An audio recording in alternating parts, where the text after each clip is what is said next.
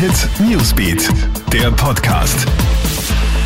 Hey, ich bin Melanie Tüchler und das ist dein Update für den Dienstagabend.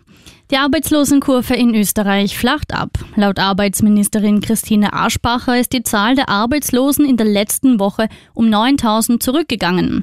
Vor allem in der Gastronomie hätten viele wieder Arbeit gefunden. Das Malariamittel Hydroxychloroquin ist offenbar gar nicht so ungefährlich. Eine klinische Studie hat ergeben, dass sich die Sterblichkeitsrate bei Covid-19-Patienten, die das Medikament zu sich nahmen, sogar erhöht hat. Es sind nämlich schwere Nebenwirkungen möglich. Die Weltgesundheitsorganisation WHO hat die klinischen Tests deshalb sofort stoppen lassen. Zuvor hatte ja unter anderem US-Präsident Donald Trump die Werbetrommel dafür gerührt, er selbst habe das Mittel über Wochen hinweg prophylaktisch genommen.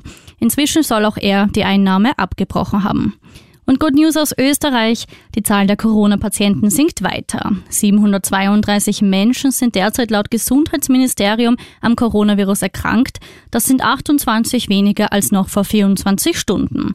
Kärnten hat aktuell nur noch einen Covid-19-Patienten und könnte somit bald Coronavirus-frei sein.